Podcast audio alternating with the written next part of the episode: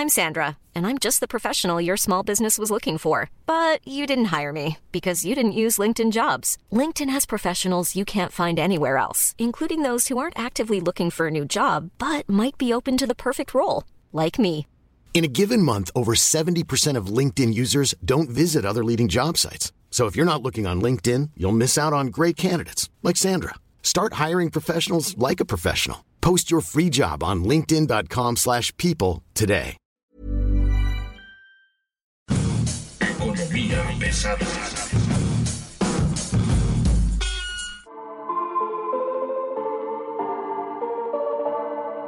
Señores, señores, bienvenidos a Economía Pesada. Mi nombre es Luis Carriles, arroba Luis Carrujos, y hoy contamos con la presencia de arroba, soy Carlos Mota, Carlos Mota, periodista de negocios y economía en ADN 40. Él es columnista en el Ar de México, él es amigo de este podcast desde hace mucho tiempo. Carlos, ¿cómo estás? Qué gusto.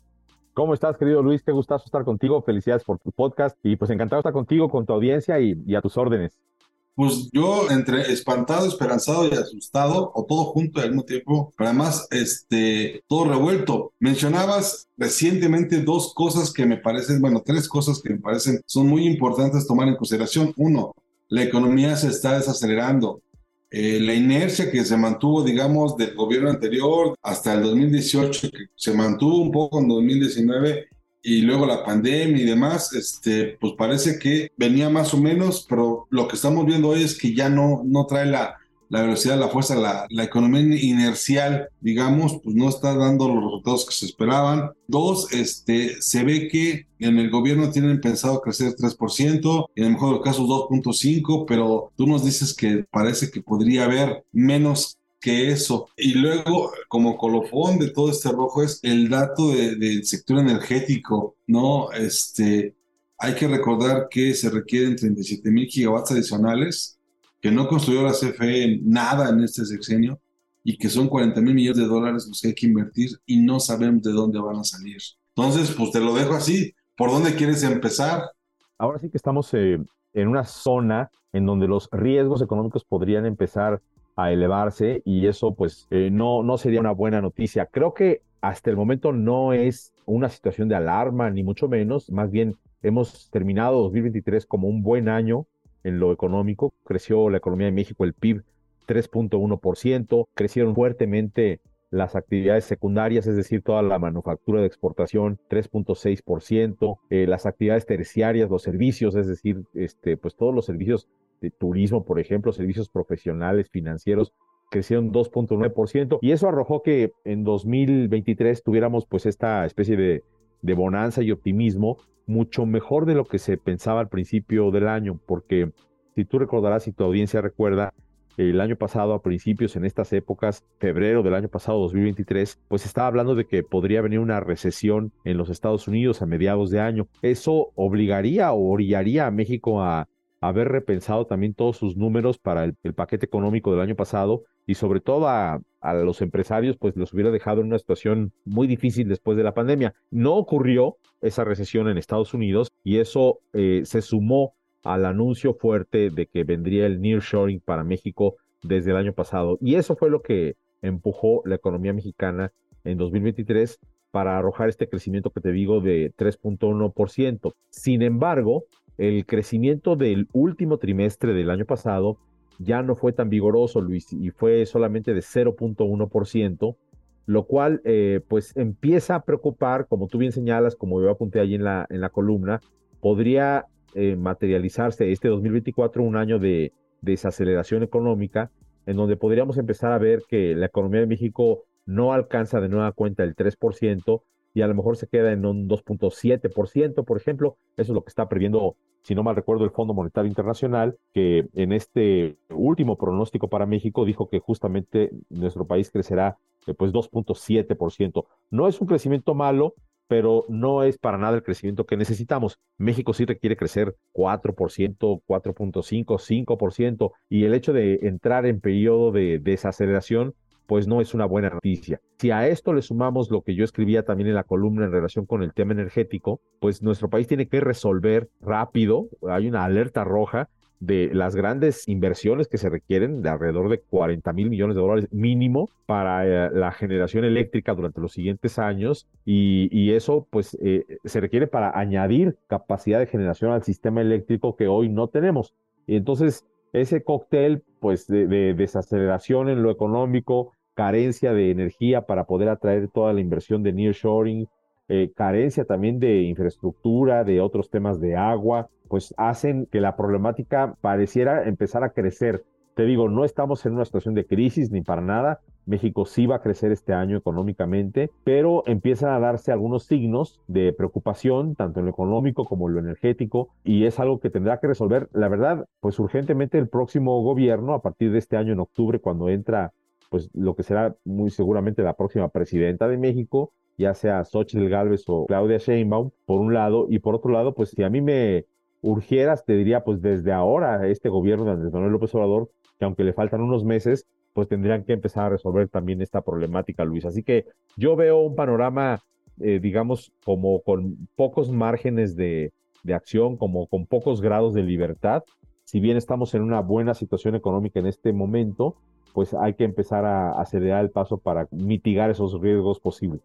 Yo creo que hay un, hay un agotamiento del modelo de este crecimiento inercial que traíamos, ¿no? O sea, entre la pandemia, el reajuste, este tema de que no puedes dejar de trabajar como sea, ¿no? Este, tú tienes que generar porque tienes que llevar dinero a tu, a tu casa, el ticket en el, súper cada vez es más, más alto, etcétera. Este, yo, yo de pronto sí creo que, que ya está eh, en los límites, digamos, ¿no? Y se necesita dar un golpe de timón, se necesita dar un golpe de autoridad o algo así, ¿no? ¿Tú qué sugerirías que se tendría que hacer? Mencionabas en algún momento que Hacienda podría tener alguna, no sé, alguna llave, alguna idea, algún programa, algún proyecto, pero no nos queda muy claro. Mira, si nos vamos a las cuestiones más básicas, lo que yo diría que este gobierno o el próximo tendría que hacer es reactivar todos los incentivos, todos los incentivos para que la iniciativa privada se sienta cómoda y tenga reglas predecibles para poder invertir en México. Yo creo que eso es lo que está haciendo falta. Ese es el, cambio de timón, el, golpe de timón que se requiere en este momento, porque creo que seguimos arrastrando esta problemática desde el inicio del sexenio, en donde se canceló el aeropuerto eh, de Texcoco y eso generó un pésimo ambiente de inversión.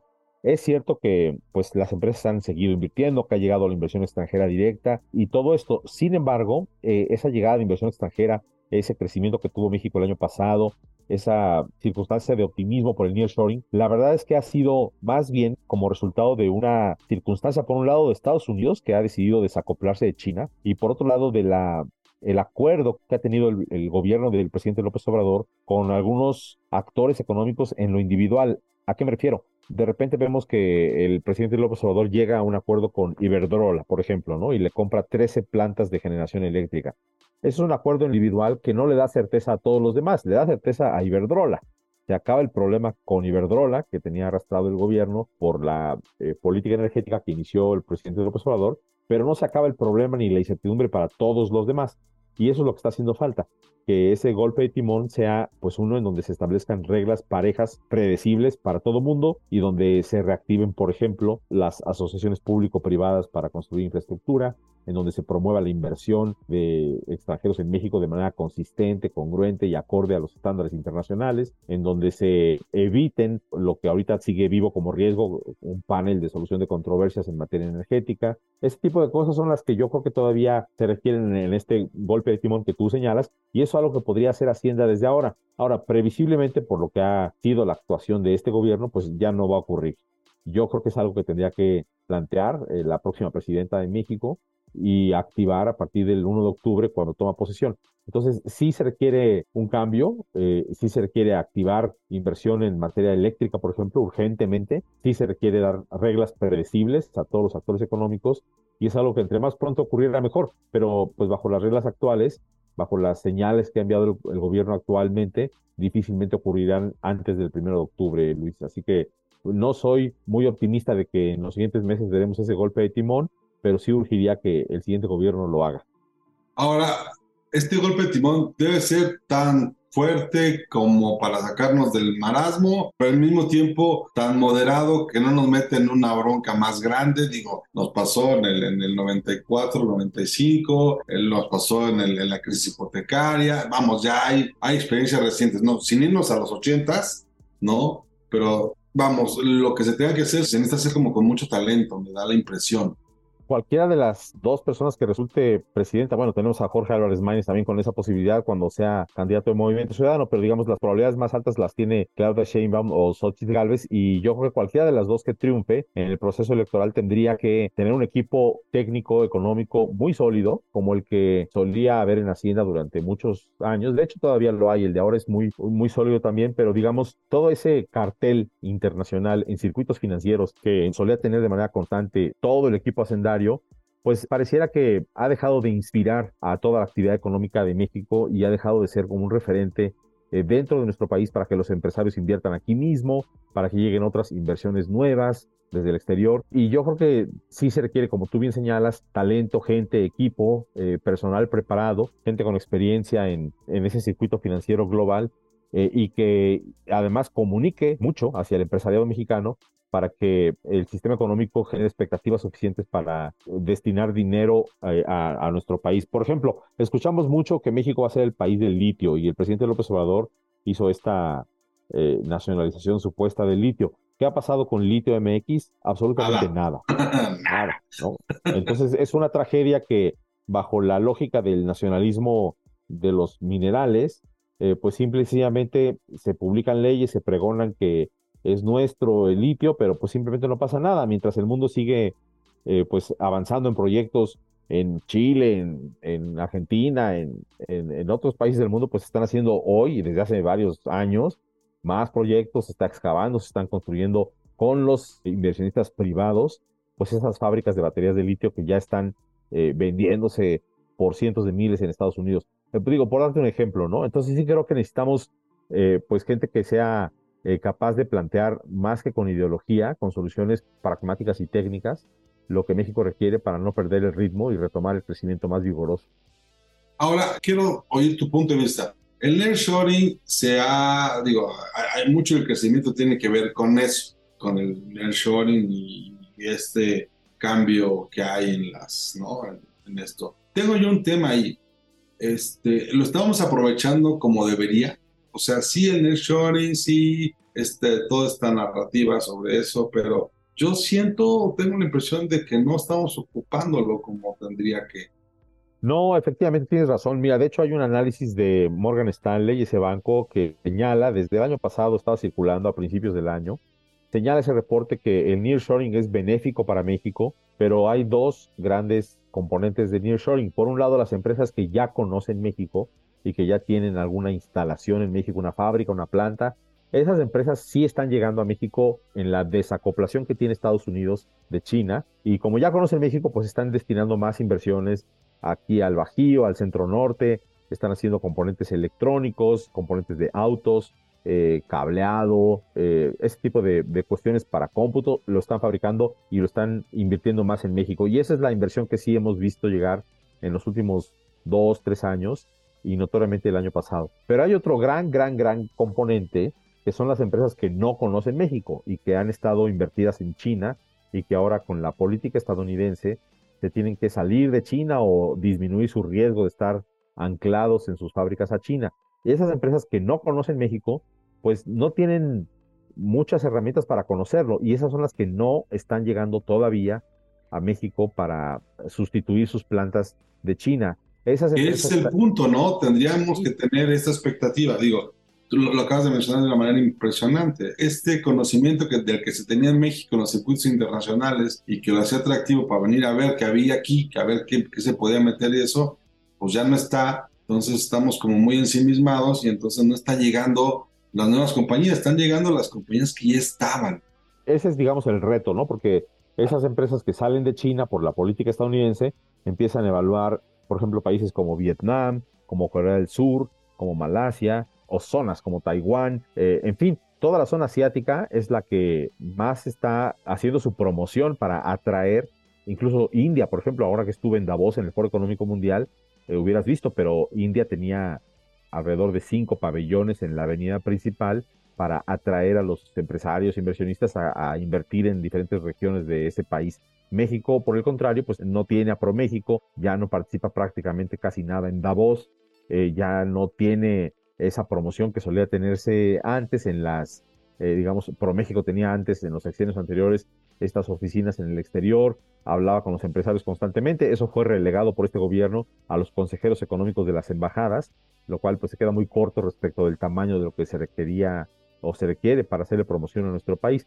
Entonces sí, efectivamente, eh, esas empresas son las que pues a lo mejor está llegando alguna que otra, ¿no? Pero no todas las que podrían estar llegando o no todas están siendo cabildeadas por México para que consideren a nuestro país como destino de sus inversiones tras la salida que tienen que hacer de China.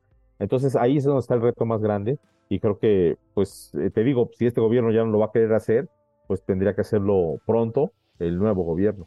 ¿Cómo crees tú, o sea, por ejemplo, de los sectores, los sectores que están llegando son básicamente los mismos, automotriz, un poco de energía, algo de tecnología. ¿En qué sectores tendríamos que convertirnos en atractivo? Que no estén ya, digamos, en el programa de, este, de gobierno, digamos, que no estén ya en el, en el menú. ¿Qué sectores tendríamos que estar como promoviendo nosotros? Mira, yo creo que el más importante de todos es el de semiconductores y microprocesadores. Ese es el que se ha mencionado de pronto para el, corredor del istmo de Tehuantepec, pero no es algo en donde hemos visto una planta anunciada para México de AMD o de Intel o de Nvidia, nada de eso, la verdad. Entonces, eso es donde yo creo que México tendría que focalizar sus esfuerzos para atraer ese tipo de inversiones que pues hasta el momento son a cuenta gotas o son pues digamos ligeras, por, es decir, no hay una planta completa para hacer microchips en México de parte de Intel y eso es algo que sería ideal. De hecho, más bien Intel va a construir una cosa gigantesca en Estados Unidos. Entonces, eh, yo creo que ese en primerísimo lugar, ¿no? Toda la parte de componentes de, de, cómputo electrónicos tendría la posibilidad de reforzarse todavía mucho más en México. Y sobre todo también la parte de movilidad, electromovilidad, eh, digamos, baterías eléctricas, eh, componentes para autos eh, autónomos, todo ese tipo de cosas. Creo que es lo que más, donde más nos conocen y donde sí hemos podido atraer inversiones japonesas de Corea del Sur, pero es algo que todavía podría llegar también mucho más. Así que me parece que eh, en primerísimo lugar el tema de eh, semiconductores, microchips, es el que está súper pendiente y además, como dijo recientemente, no sé si fue el CEO de Intel o una de estas empresas muy grandes, algo así como el, el agua y la proteína, que es nuestro alimento el día de hoy, pues son eh, los microchips y, y los semiconductores. Es decir, son el componente básico del mundo que vamos a conocer durante los siguientes siglos. Entonces, me parece que ahí es donde México tendría que hablar diario del tema y pues prácticamente no lo escuchamos. ¿Quién sería nuestra competencia? Digo, Asia tiene su, su ventaja, pero no está pegada a Estados Unidos, ¿no? ¿Cuál podría ser nuestra competencia real? ¿Y qué tendríamos que ofrecer nosotros para que el nearshoring se convirtiera en una realidad? Porque pues más cerca que México no hay nada. Yo no, desestimaría el tema asiático por el tema de lejanía, porque como hemos visto, China ha sido proveedora de Estados Unidos durante 30, 40 años y está lejos, ¿no? Entonces, el hecho de que se salga Estados Unidos de China o muchas empresas salgan de allá y vaya, a ellos no les cuesta nada de trabajo, sí, pues me voy, me voy a, mismo Asia, me voy a, Malasia, me voy a Tailandia, me voy a Indonesia, me voy a Corea del Sur, porque la distancia no les preocupa. Eh, no deberíamos, creo yo, este, recaer en el tema de que estamos aquí al lado y ya con eso eh, pues vamos a tener una ventaja. Sí lo es, sí es una ventaja, por supuesto que lo es, pero no es necesariamente la, la, más importante. Creo que Estados Unidos quiere eh, pues que sus proveedores de esta nueva era eh, sean proveedores que sean confiables, predecibles, que compartan sus mismos valores en materia de estándares laborales, de ciberseguridad, eh, y yo no desestimaría, por ejemplo, que con el nuevo gobierno de Argentina exista la posibilidad de que en Estados Unidos se hable de pronto de hacer un acuerdo de libre comercio con ese país. Y con el nuevo gobierno de Javier Milei, pues podría existir un incentivo muy fuerte bajo la visión que tiene él de detonar ese tipo de eh, asociaciones con Estados Unidos y convertirse en, proveedor de, de eso. De hecho, el propio Javier Milei anunció que convocará una cumbre de empresas grandes de tecnología en los siguientes meses. Así que no nos sorprenda que de pronto veamos unos 20 CEOs de empresas globales de tecnología en solo argentino, en Buenos Aires, hablando de, que van a invertir ahí. Ese tipo de cuestiones van a empezar a ocurrir. Este, y bueno, tampoco está tan cerca como México. Vaya, no hay nada tan cerca como México, pero creo que esa es una preocupación que los estadounidenses no tienen, porque lo que quieren es pues comprar a, a quien les venda bajo los estándares que ellos quieren, sin importar dónde estén. Por mucho tiempo se habló de que el tema de los salarios en México eran su principal incentivo y su cercanía y el acuerdo comercial. Hoy, ¿qué realmente se puede ofrecer desde México? Lo que más importantemente México podría ofrecerse deberían ser los incentivos fiscales. Y esos incentivos fiscales, de hecho, ya los ofrece México en el corredor del Istmo de Tehuantepec, donde va a haber diferimiento de pago de impuestos, eh, eh, sobre todo eso, ¿no? Principalmente decirle al, inversionista extranjero, te voy a exentar durante algunos años del pago de impuestos sobre la renta o te voy a hacer una disminución de ese tipo, te voy a permitir algún tipo de depreciación acelerada de tus inversiones, cuestiones fiscales que son básicas para que un inversionista diga, ah, pues entre este país y este país y este país, mejor me voy con México, porque ahí me van a facilitar durante tantos años estos temas fiscales, entonces me conviene ir ahí y, voy a tener una rentabilidad mayor si voy a México. Eso es lo que todos los países hacen. El tema es justamente ese, que todos los países lo hacen. Y cuando todos los países compiten por atraer a la misma inversión, pues se complica si México no lo tiene. Ahora, México ya lo tiene y este gobierno de López Obrador ya está ofreciendo estos incentivos. Creo que falta promocionarlos más y creo que el corredor del Istmo, pues no nada más, eh, vaya, no, no basta con tener la tierra ahí lista y los incentivos, hay que salir a hablar con la gente, establecer relaciones, acudir a las ferias, traerlos, darles un tour, eh, decirles que todo el tema de seguridad social, el IMSS, los temas de el municipio, los temas de Infonavit, los temas de las afores para los empleados, todo eso se va a resolver rápido.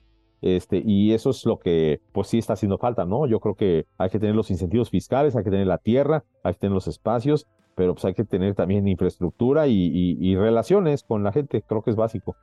Oye, Carlos, ¿y la seguridad?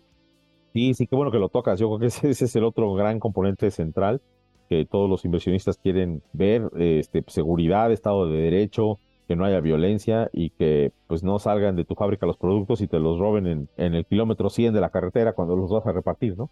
Entonces, sí, eso es algo muy, muy importante, que los costos de la inseguridad no sean tan elevados. Como hemos visto, muchas empresas globales tienen que contratar cualquier cantidad de seguros contra la violencia en México y seguros para que no les roben sus productos. Y, y yo creo que esos costos pues se suman a las líneas del estado de resultados y las empresas también quieren verlos disminuir y es tarea del Estado garantizar la seguridad para todos los habitantes y tarea del Estado garantizar la seguridad para todos los pues inversionistas y de los empresarios en México, ¿no? Pues, para eso les pagamos los impuestos. Pero, o sea, sí, totalmente de acuerdo, nada más que este, ¿estás de acuerdo que en ese momento no es justamente como nuestra mejor carta, o sí? No, no, pero no, pues ese es el problema en México. Yo creo que eh, la gran violencia, los muchos muertos, miles de muertos, la imposibilidad de que salgas a la calle y estés este, pues, tranquilo, eh, esa, esa, gran inseguridad que continúa en nuestro país, sí, sí, es un gran freno a la inversión eh, nacional y extranjera. Y sí, sin, sin lugar a dudas es la exigencia pues número uno, ¿no? Para poder destinar más recursos productivos a, México, ¿no? yo creo que es una consideración de lo más importante, Luis. Oye, ya nada más para terminar, este, ¿qué hay que esperar del 2024? ¿Qué hay que esperar? Yo siento que va a haber dos 2024, uno antes de las elecciones y uno después de las elecciones. El 2024 de antes va a seguir con la misma retaíla de todos los días, que estamos viendo todos los días, y con los problemas que tenemos todos los días, pero sí creo que hay gente que tiene mucha esperanza de que quien llegue va a tener que dar un cambio.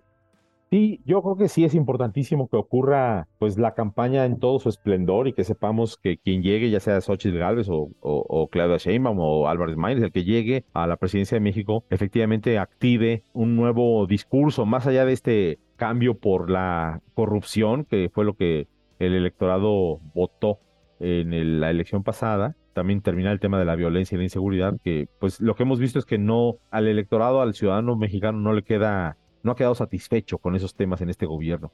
Hay mucha violencia, mucha inseguridad. La percepción de, que la corrupción se erradicó, la verdad es que no, no está madura en la ciudadanía. Entonces yo creo que pues esos temas siguen estando vigentes, pero el próximo gobierno tiene que tomarlos y también tiene que plantear su propia idea de, gobierno y es algo que conoceremos durante las campañas Entonces, pues creo que hay que estar atentos y que urge que la sensibilidad de los equipos de campaña de Xochitl y de Claudia Sheinbaum, pues eh, incorpore todo este tipo de reflexiones hacia la plataforma que nos presentarán a partir de marzo cuando empiecen las campañas, Luis. Pues a ver si quieren. Oye, Carlos, muchas gracias, te agradezco. Al contrario, gracias a ti, Luis. Un gustazo estar aquí contigo y, y espero que sean útiles todas estas reflexiones. No, hombre, el gusto es nuestro. La verdad es de que yo me acuerdo desde Cubículo Estratégico cómo, cómo planteaba las cosas y siempre ha sido este, divertido leerte y ahora escucharte. Y bueno, pues bienvenido y gracias por estar con nosotros. Pues bien, esto fue Economía Pesada. Muchas gracias, Carlos Mota. Usted lo puede encontrar en Twitter con arroba soy Carlos Mota y lo puede leer en el AD de México y en ADN 40. Ahí está dando lata. Muchas gracias.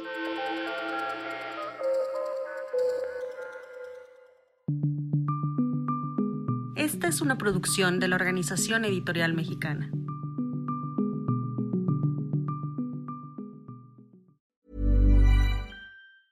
¿Te preocupas por tu familia? Entonces, ¿por qué darles solo huevos ordinarios cuando pueden disfrutar de lo mejor? Eggland's Best, los únicos huevos con ese delicioso sabor fresco de granja, además de la mejor nutrición, como 6 veces más vitamina D, 10 veces más vitamina E y 25% menos de grasa saturada que los huevos regulares, además de muchos otros nutrientes importantes. Así que, dales los mejores huevos. Eggland's Best, mejor sabor, mejor nutrición, mejores huevos.